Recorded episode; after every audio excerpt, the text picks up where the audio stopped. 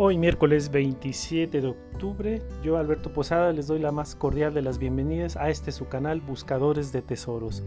Bien, con un nuevo relato vamos a, darle continuidad a esta fase de nuestro querido canal eh, respecto de los relatos de tesoros, esas historias que solemos escuchar y bueno, nos despiertan esa curiosidad, ese interés y pues reafirman esta, esta pasión que sentimos por esta noble actividad, ¿no? Eh, el relato del día de hoy se llama El albañil y las 100 monedas de oro. Les voy a ser honesto, este relato lo subí el fin de semana pasado, pero por algún ajuste que hice, en realidad no sé qué fue lo que pasé, qué fue, lo que pasó, perdón. E, eliminé el, audio, el archivo, y apenas me di cuenta el día de ayer, entonces dije, no, ese archivo está en deuda, ya estaba subido de hecho en, la, en la plataforma, y bueno, este, lo vuelvo a subir, lo vuelvo a convertir con mucho gusto y bueno, vamos a comenzar sin más preámbulo.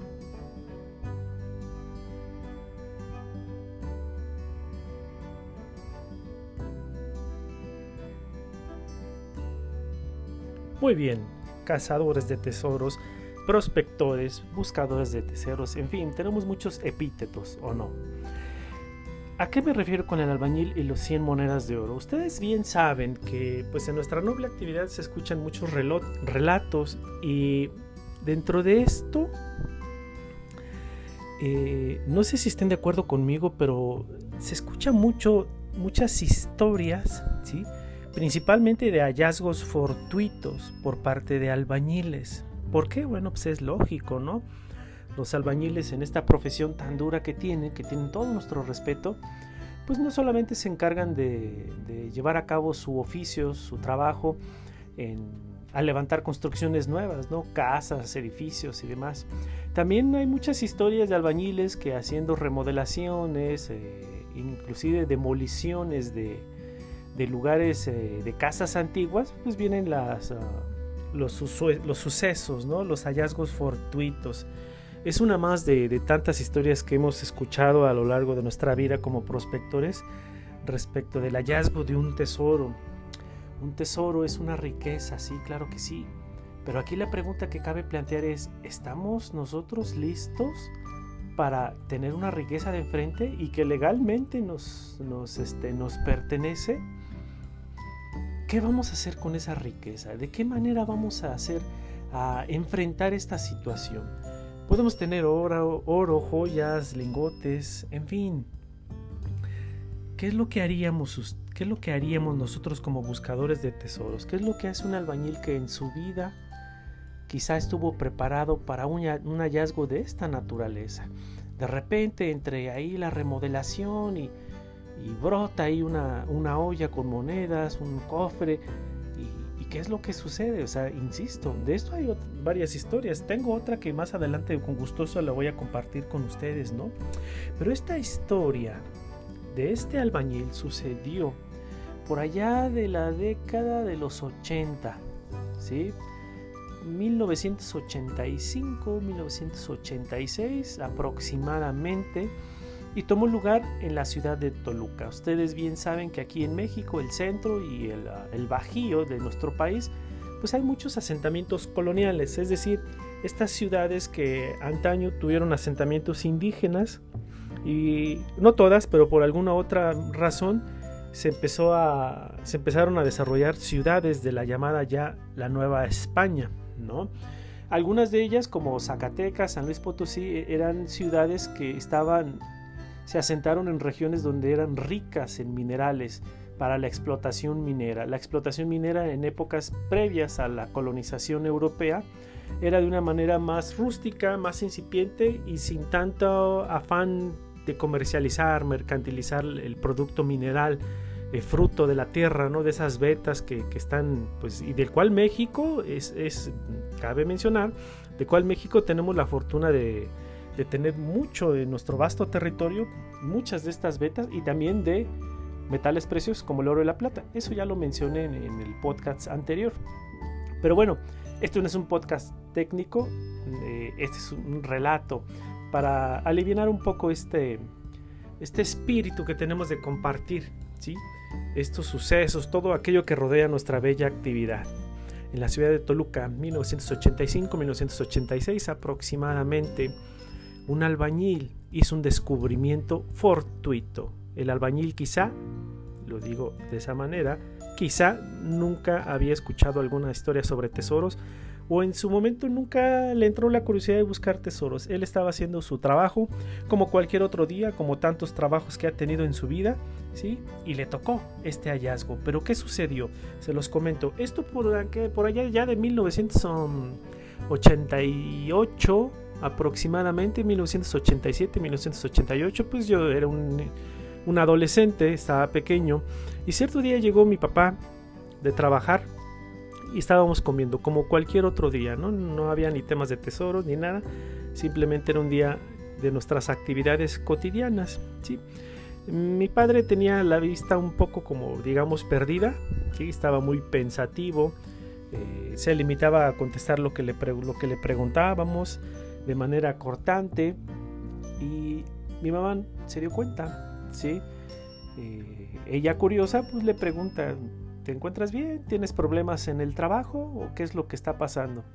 A lo cual mi padre responde, no, no, créeme no. Eh, lo que pasa que este, en el trabajo todo está bien.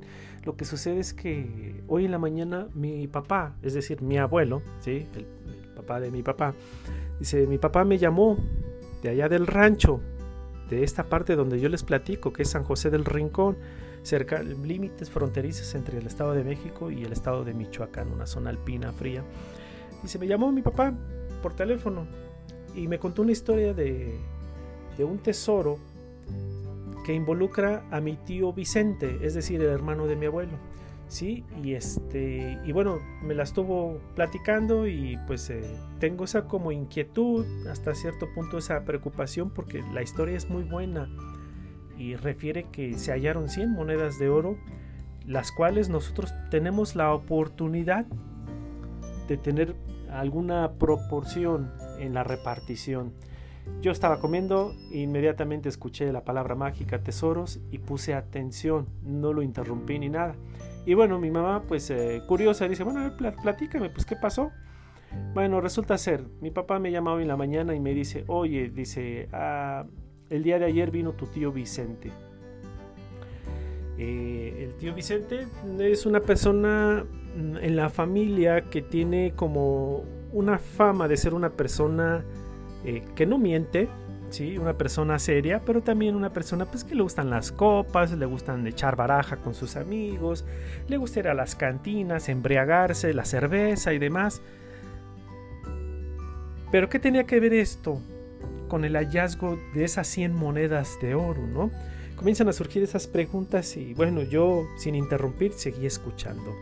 Bien, cuenta la historia que el tío Vicente visitó un día anterior a esta fecha que refiero a mi abuelo. Mi abuelo cuando da cuenta que es el tío Vicente que está tocando allí la puerta, era una tarde lluviosa, fría, mi abuelo pues estaba viendo la televisión en la tarde, pues él ya una persona eh, de la tercera edad, este, él ya estaba reposando en, su sala, ¿sí? Eh, pues le extrañó. El tío Vicente no es como muy allegado a la familia, tampoco distante, pero sí le extrañó. Dice, a lo mejor ya se metió en algún problema de una de sus borracheras, o viene a pedirme dinero prestado, qué sé yo. Pero bueno, es mi hermano, le abro la puerta. Todavía aún mojado su sombrero y su espalda por la lluvia. Pásate, Vicente, adelante. Y se sentaron. Vicente le dice, mira, hermano, sin más, ah, sin hacerte un rollo más eh, complicado, la semana pasada estaba yo en una de mis borracheras, típico de él, ¿no? Eh, en una cantina en la ciudad de Toluca, ¿sí? Estas cantinas, pues de, mala muerte, como decimos en México, ¿no? Hacia manera de, risa, pero que en realidad lo son, o sea, son lugares mm, tenebrosos, oscuros, eh, se, arman buenos buenos ambientes allí y también se han llegado a armar pleitos de nivel que hasta pues, entre personas se han muerto, ¿no? Por un malentendido con el influjo del alcohol o, a lo mejor algunas apuestas, porque pues ahí están echando baraja, están apostando dinero y de repente todo sale mal. Y bueno, ha habido como sucesos desafortunados, pero el tío Vicente estaba tranquilo, él estaba en la cantina, estaba tomando una cervecita, eh, hacía calor. Eh, y dice que llegó una persona de porte de albañil con su ropa ruida, tanto vieja, salpicada de mezcla de cemento.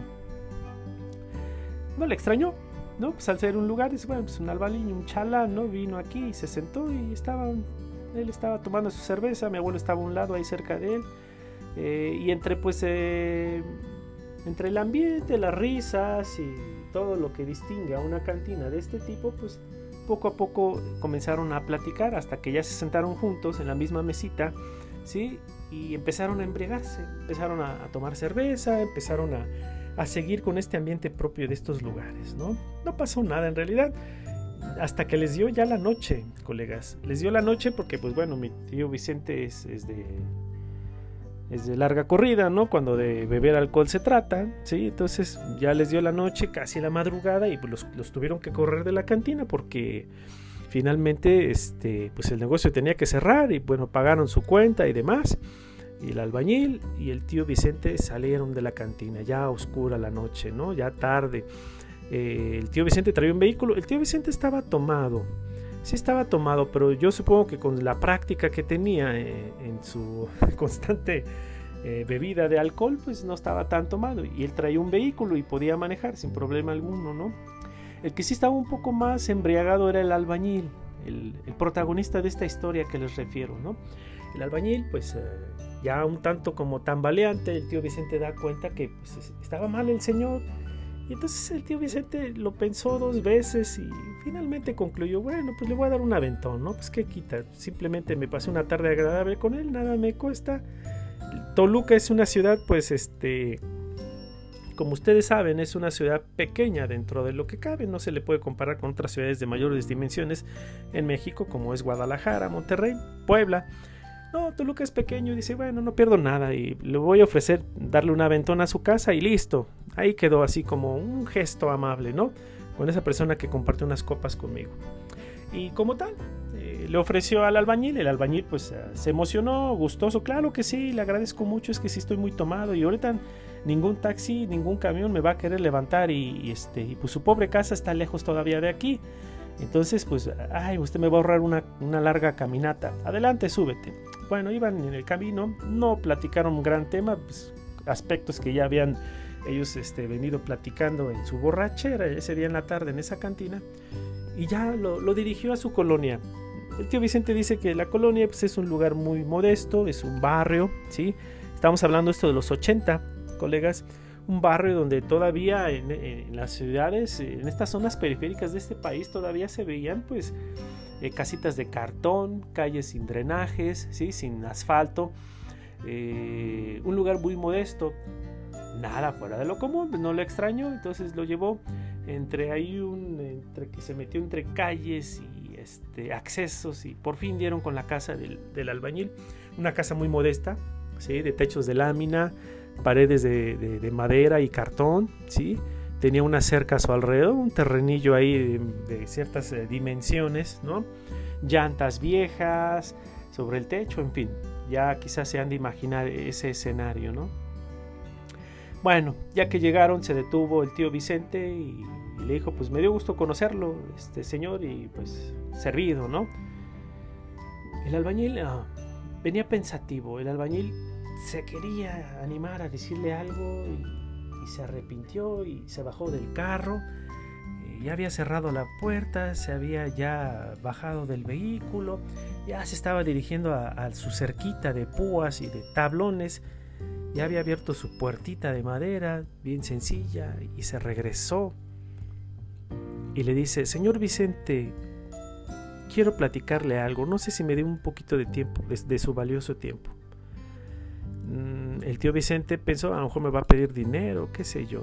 Bueno, yo no tengo prisa, aunque pues la, la, esposa del tío Vicente, pues sí, me lo regañaban porque llegaba a la madrugada y más borracho, pues entonces dice, bueno, de todos modos ya me van a regañar, me van a decir, me van a llamar la atención, pero pues qué más da, ¿no? En aquella época que no había celulares, no había WhatsApp, no había formas como de comunicarse, entonces pues por lo común las esposas de estos ah, colegas que, solían pues eh, beber y embriagarse en las cantinas, pues estaban con la preocupación, ¿no? Entonces dice, bueno, ¿qué más? Ya me van a regañar. Adelante, a ver, dígame. Dice, fíjese usted, señor Vicente, usted tuvo un gesto muy amable conmigo. Por lo común la gente conmigo no tiene esos gestos. Como bebé me tratan. Y sí es cierto, este país no las gastamos de esa forma, desafortunadamente, ¿no? Y yo le quiero contar algo que me pasó hace un par de años aquí en la ciudad de, Toluca. Fíjese que yo hice un hallazgo, señor Vicente. Y ese hallazgo yo se lo quiero regalar a usted. Porque usted tuvo un gesto muy amable conmigo y eso yo lo valoro mucho. Ah, el tío Vicente no se lo tomó con mucha seriedad porque, pues bueno, estoy ante un albañil, una persona de escasos estudios, eh, ya estaba embriagado, tarde en la noche, eh, cuando algunos ah, se embriagan, se ponen sentimentales, no le hizo gran caso y, bueno, ya para como concluir la conversación, sí, pero dígame, ¿qué, ¿qué, es lo que sucedió? A ver, platíqueme. Hace algunos meses, hace un par de años, perdón, estaba yo trabajando en una de las casas de aquí del centro de Toluca, de esas casas que son grandes y muy antiguas, señor Vicente. Una casa colonial, yo así lo, yo así la, categorizo, ¿no? Una casa colonial. Toluca tiene su centro colonial, tiene grandes palacios en el mero centro, ¿sí? en el zócalo de esa capital del Estado de México. Eh, y si estaba yo trabajando ahí, le estaba chambeando a un arquitecto que nos llevó porque le estábamos remodelando unas paredes. La casa que refiere es, era una casa que no estaba habitada, pero tampoco estaba en abandono. ¿sí? Son de estas casas que están deshabitadas, pero ahí el arquitecto, como podía, pues le metía dinero, hacía remodelaciones y la iba levantando. Vayan ustedes a saber si después pretendía venderla o qué iba a hacer con ella. No sabemos y realmente no es como que el objetivo central de este podcast, ¿no? Sino lo que sigue, dice, y mire, yo ahí chambeando, con otros chalanes estábamos remodelando dos paredes, ¿sí? Porque ya el salitre y las condiciones ya estaban botando la pared y, ya se estaba resquebrajando y estaba causando problemas. El arquitecto nos llevó y sí, pues eh, nosotros le entramos aquí a la chamba, ¿no? Total, es un dinerillo más que nos va a caer ante tanta necesidad que tenemos, ¿no? Como trabajadores de la construcción en este país. El arquitecto tuvo que retirarse ¿sí? Eh, o sea, ellos estaban trabajando, el arquitecto estaba haciendo ahí presencia y les decía, les indicaba, y de repente dicen, me tengo que retirar, eh, los veo yo más al rato, pero aquí se quedan, este, ese portón eh, lo voy a dejar abierto, yo nomás les pido que, lo cierren, ¿sí? Y ustedes aquí dispongan de todo su horario y pónganse a trabajar y ahí les, les ahí les encargo el changarro, ¿no? ahí les encargo mi casa y ya después al rato vengo y los despacho y vámonos cada quien para su casa ya que termine su jornada. Bueno, ellos estaban en, en, plena luz del día trabajando sin ningún problema. Eh, el, el, albañil que refiero estaba en una parte de la casa que es como un pasillo, ¿sí? Y luego avanzando en el pasillo hacia adentro de la casa había una desviación, otro pasillo que daba hacia unos cuartos que estaban del lado derecho y ahí estaba otro chalán, un, albañil menos experimentado. Eh, Chalán, para los que no sepan, en México son los albañiles, los ayudantes de los albañiles. El maestro albañil es aquel que tiene todos los conocimientos y la experiencia. Los chalanes son los que se encargan de traerlos del tabique, preparar la mezcla, los trabajos de menor importancia. Cuando ya hablamos de estructuras, hasta de ciertos cálculos arquitectónicos o matemáticos, ya los albañiles tienen mayor experiencia y conocimiento en el tema, ¿no? Estaba un muchacho pequeño, ¿sí? De ascendencia indígena por lo que, por lo que describió, y él estaba trabajando. De repente ellos trabajando y se escucha como que cayó una pila de escombro, ¿no? No le hicieron gran caso, imagínense, pues entre albañiles, su oficio, pues esos ruidos son algo cotidiano, ¿no? Y siguieron con su cuchara, con la mezcla, revolviéndola, embarrándola, dándole ese emparejado propio con esa maestría que, que, demuestran los albañiles de nuestro país. Y se acerca caminando el chalán, el albañil eh, de menor edad, ¿no? Y les dice, maestro, vengan a ver, miren lo que acabo de encontrar. Es decir, se escuchó como que cayó una pila de escombros, ¿no? Se acerca el albañil, el chalán, el pequeño, y, dice, vengan a ver lo que encontré. Y les despertó curiosidad, pues qué fue lo que encontró, ¿no? Eh, ellos dejan la cuchara, se levantan todavía como sin tener un dato muy certero, Dice, bueno, me está pidiendo que vaya, ¿no? A lo mejor es una cuestión ahí, una asesoría o que, que, que, que el chalán ocupe de mi parte, qué sé yo. Todavía les dijo el chalán, este albañil pequeño, cierren el portón, por favor. Entonces el, otro acompañante, el otro albañil que estaba con el albañil protagonista de esta historia, corrió y cerró el portón de estos portones grandes de madera antiguos de estas casas coloniales, ¿no? Que tenemos en este país.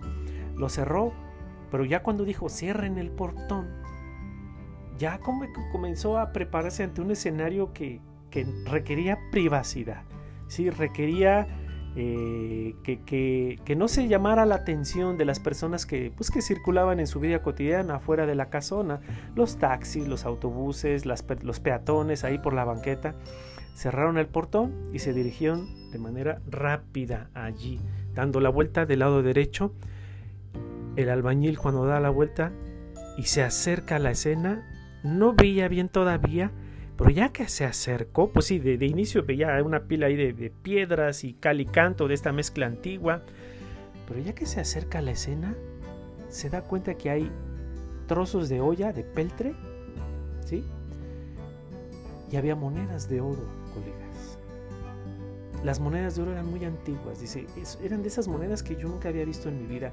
¿Por qué era oro? Pues claro que era oro, o sea, nos damos cuenta por el color, ¿no? Ese color amarillo, metálico, precioso.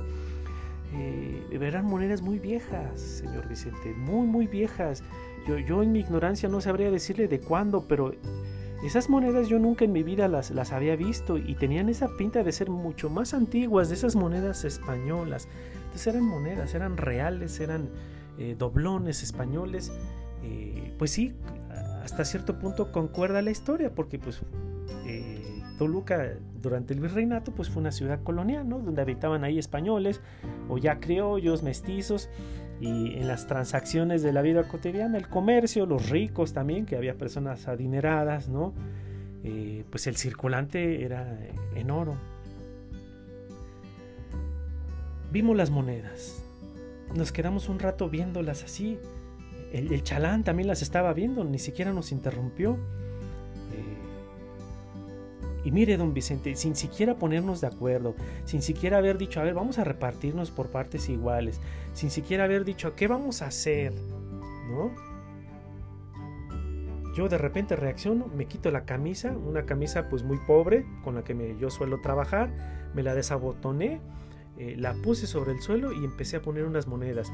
El albañil que tenía yo a mi lado, el que estaba trabajando conmigo, porque son tres albañiles, no sé si ya se dieron cuenta, este, colegas, eh, también hizo lo mismo, pero él corrió allá donde estaban trabajando y trajo como un traste de peltre de este de estos de donde les ponían la comida, pues eh, su refrigerio, ¿no? Su alimento, porque luego trabajaban durante largas jornadas y ellos ya hacían su fogatita por ahí, le calentaban algunas tortillas con algún eh, comal ahí improvisado y calentaban su alimento. Entonces, pues dice que hasta aventó la comida ahí y empezó también a echar monedas de oro en, en ese traste, ¿no?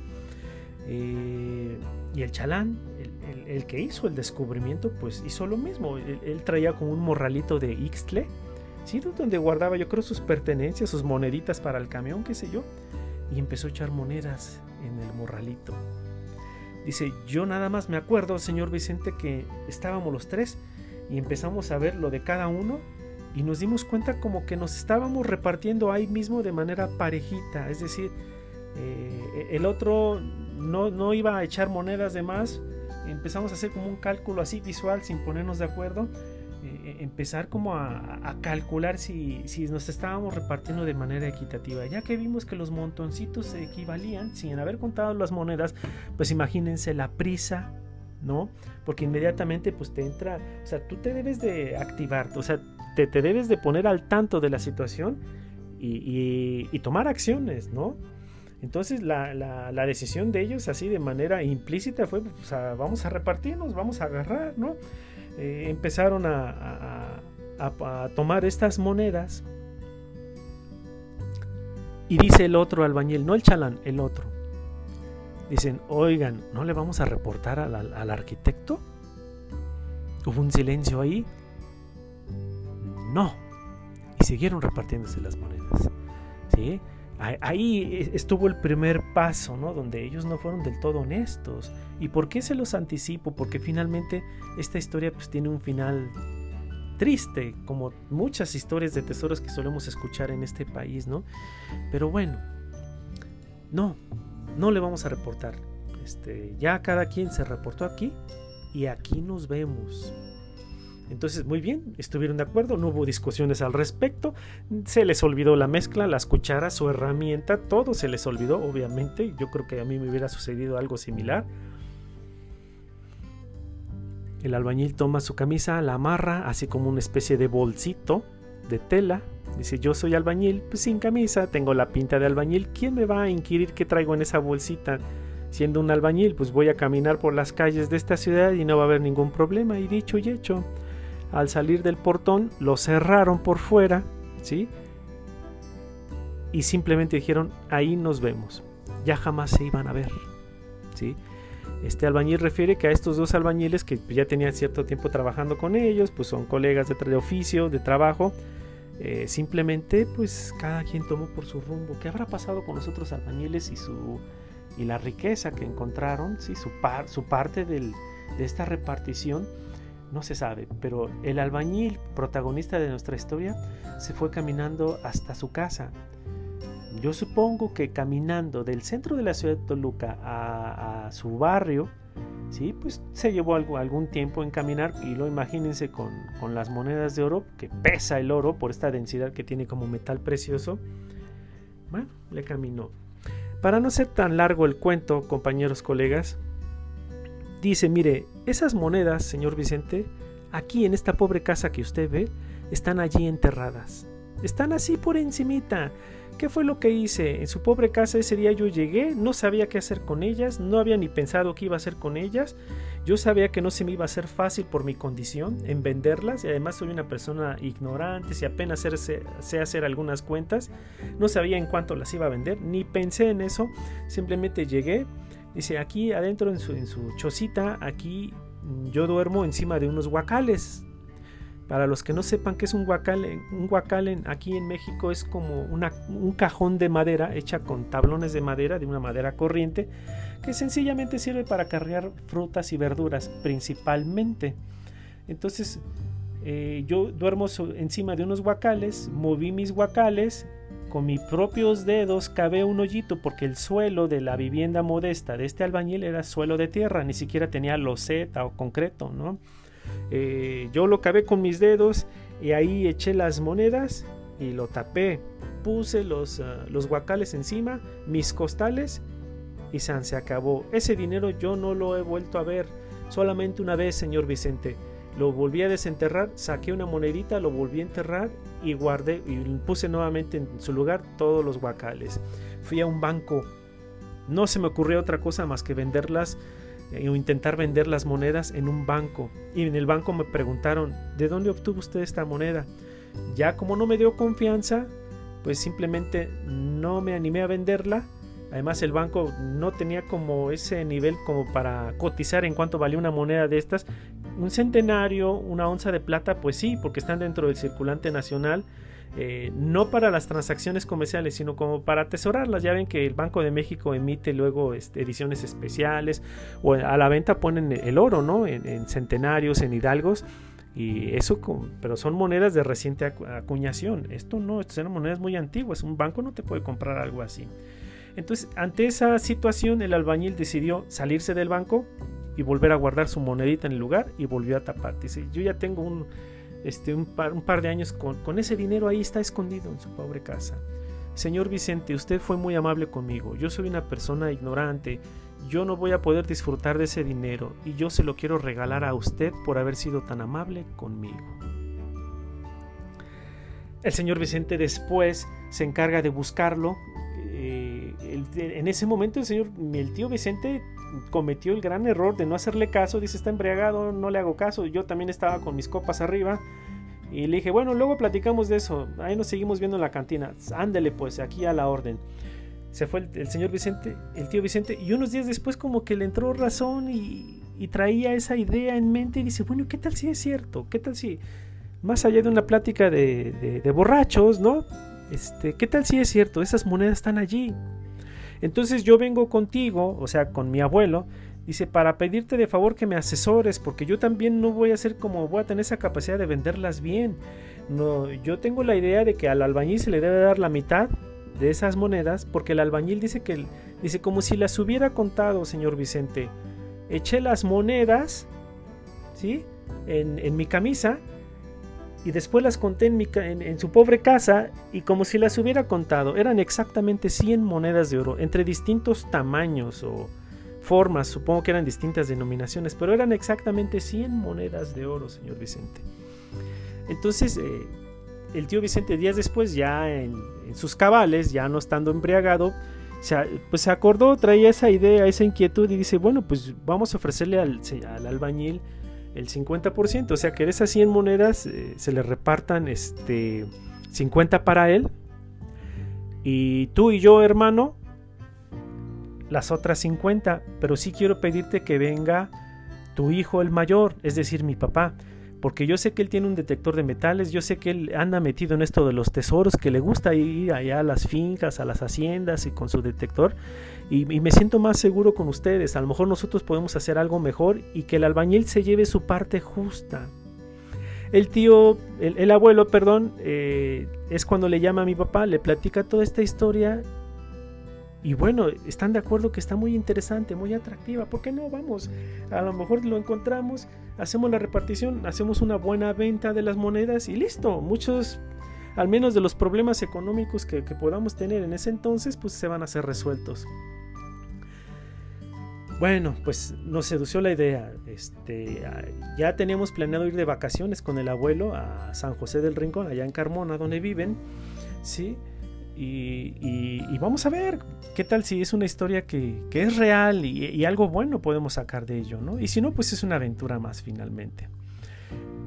Se decidió que sí, entonces eh, ya nos pusimos de acuerdo, faltaban unos meses para llegar a las vacaciones.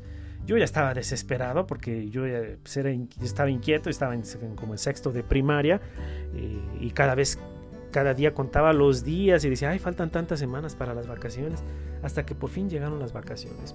Cuando llegaron las vacaciones, pues nos atendieron los abuelos y un par de días después, dice mi abuelo, por cierto, tenemos esa historia pendiente ahí con el albañil en Toluca, si quieres le hablamos a, a, Vicente y que, nos dé razón, ¿no? A lo mejor ya tiene algo más eh, acordado, organizado con el albañil y, y, venga para adelante. Esa puede ser nuestra gran oportunidad. Claro que sí, se habló por teléfono al tío Vicente y resulta ser que el tío Vicente estuvo yendo varias semanas seguidas a la cantina, sí, después a la casa del albañil porque pues eh, medio se acordaba, medio no y con algunos esfuerzos pudo dar con la casa nuevamente y, la casa tenía unas cadenas, unos candados en la entrada, en la cerca, había un perrito ahí como dormido que ni le ladraba y le gritaba y le hablaba y le aventaba piedras al techo de lámina y nadie salía. Así estuvo algunas semanas y nadie salía. Entonces ya estaba preocupado el tío Vicente cuando llegamos de vacaciones. Entonces nos vemos mañana, bien. Y fuimos, yo fui. A mí no me querían llevar porque estaba muy chavo, pero me les pegué finalmente. Eh, llegamos a Toluca, eh, en algún punto nos reunimos con el tío Vicente y ya nos llevó a la colonia, al barrio ese. Nos metimos ahí entre calles de, pues este sin asfalto y ahí hasta que por fin dimos y sí la casa seguía con la misma pinta así como que nadie la estaba habitando en ese momento. Sí estaba ocupada pero estaba cerrada con el candado no había nadie. Qué pasó después bueno este hubiese sido muy grato que encontrara al albañil al menos para que nos diera razón no eh, el tío Vicente ya que nos ya que nos habíamos despedido sí el tío Vicente nos hizo la siguiente propuesta. ¿Qué les parece si me brinco la cerca en este momento? Tumbamos el candado de, la puerta de su casa, de su choza. Él ya me dio referencia exacta de dónde están esas monedas. Con las mismas manos escarbamos, sacamos las monedas, ¿sí? Sacamos las monedas y nos repartimos porque como quiera, él ya me las regaló, hermano. Y nosotros nos quedamos así como sorprendidos, ¿no? Y el abuelo inmediatamente reaccionó, dice, no, no, pero ¿cómo que nos vamos a llevar las cosas así? Pero él ya me las dio, entiende, o sea, él me las regaló. Sí, Vicente, pero entiende tú también, él estaba embriagado. Tú no sabes si, si lo hubiéramos visto en este momento, te hubiera dicho que siempre no, o que a lo mejor en su embriaguez se le ocurrió inventar algo así y que no es real. O sea, tú no sabes.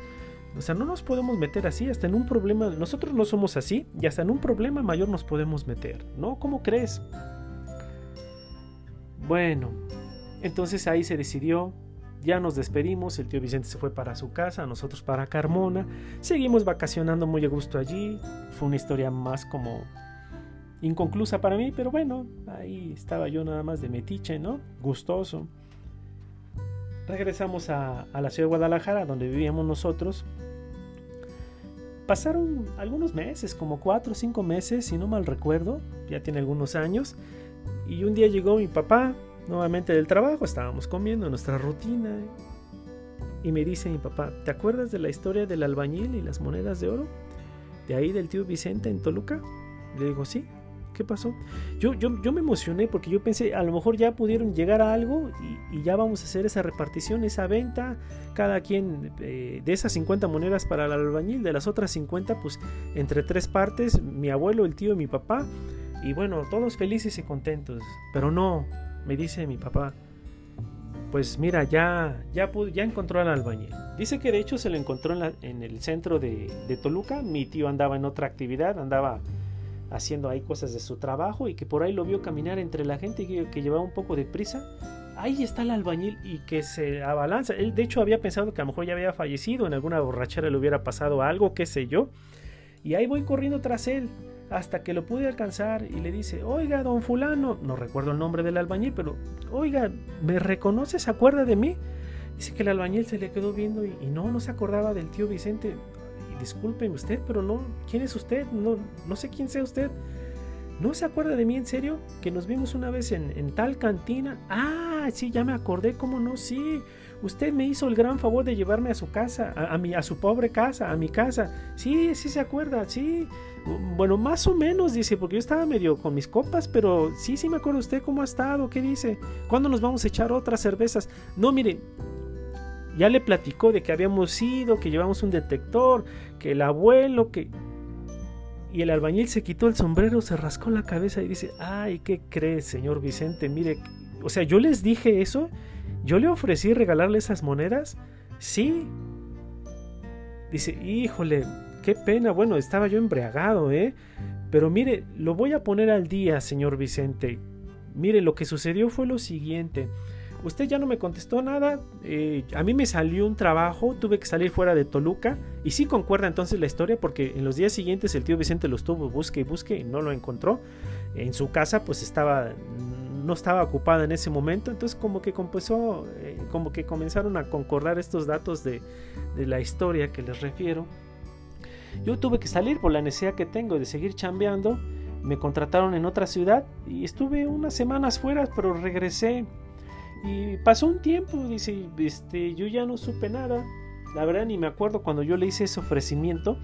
Pero lo que sí le comento es que estando yo en otra borrachera con un patrón, un licenciado, es decir, un abogado, porque sabemos que en México solemos decirles licenciados a los abogados, ¿no? Estando en una borrachera con un licenciado que me contrató para hacerle ahí unas modificaciones en, en una palapita que tiene un jardín, una casa muy bonita aquí en Toluca. Ahí nos echamos unas cervezas una vez con mis otros eh, compañeros y yo le hice el ofrecimiento al licenciado. El licenciado me dijo, bueno, pues vamos a verlo. Dice, yo lo que puedo hacer es, este, le ayudo a venderlas, pero de una vez le digo, vender esas monedas es bien difícil, el gobierno va a querer su parte. Esa fue la parte donde lo espantó, digamos, ¿no? Lo asusó. Dice, el gobierno va a querer su parte y a lo mejor hasta nos quitan todo. ¿Qué le parece si yo mejor se las compro? Fíjense nomás, finalmente el abogado le compró las monedas de oro. ¿A cuánto creen ustedes que le pagó esas 100 monedas de oro coloniales de este país? 15 mil pesos. Sí, hasta me dio mis 15 mil pesos. Yo le agradecí mucho porque esto fue rapidísimo. Y de hecho, este, pues pagué algunas deudas. De ahí saqué un dinerito para hacerle una modificación a su pobre casa. Pero ya, esas monedas ya, ya las tiene el abogado, el licenciado, dice, a lo mejor ya hasta las vendió. Dice, entonces pues no, esto pues ya, yo ya no yo no le puedo ofrecer algo que no tengo. Terrible experiencia. El albañil por ignorancia no se asesoró bien, malbarató sus monedas de oro. Aquí el único que ganó fue ese licenciado que no fue honesto, no fue correcto. Las, nuestras historias de tesoros, tantas experiencias que hay en nuestra comunidad, al menos en México, constantemente refieren personas eh, astutas, personas con poca moral, ¿sí? que no tienen impedimento alguno en, querer este, engañar, defraudar a las personas con un hallazgo fortuito o inclusive llegan a, los golpes o peor, ¿no? Esta es una historia más de este tipo, colegas prospectores. Eh, y, que quede como lección para nosotros. Se enfatizó mucho en el cuento Anoche vino Juan, se enfatizó mucho en, en el podcast de los tesoros y sus características, pero finalmente esas monedas le, pertenecieron después a una persona que no tuvo escrúpulos, le pagó cualquier bicoca, cualquier miseria al dueño de estas monedas, ¿sí? Y adiós a monedas. Ya, ya no íbamos a tener esa posibilidad de, de acceder a esa riqueza. Además hay que considerar una cosa bien importante, colegas. El albañil desde un inicio también no fue honesto. El albañil desde un inicio de e, él y sus compañeros decidieron no reportarle al arquitecto porque en todo caso ellos lo encontraron, les corresponde la mitad, ¿sí? Y la otra mitad, si fuéramos legales, obviamente, ¿sí? Yo sé que es algo complicado, desafortunadamente, la otra mitad le correspondería al arquitecto, el dueño del inmueble, porque él era el dueño de ese inmueble. Entonces, ah, entre tranza y tranza y tranza, la historia finalmente eh, tuvo un desenlace lo menos esperado y lo menos agradable, pues.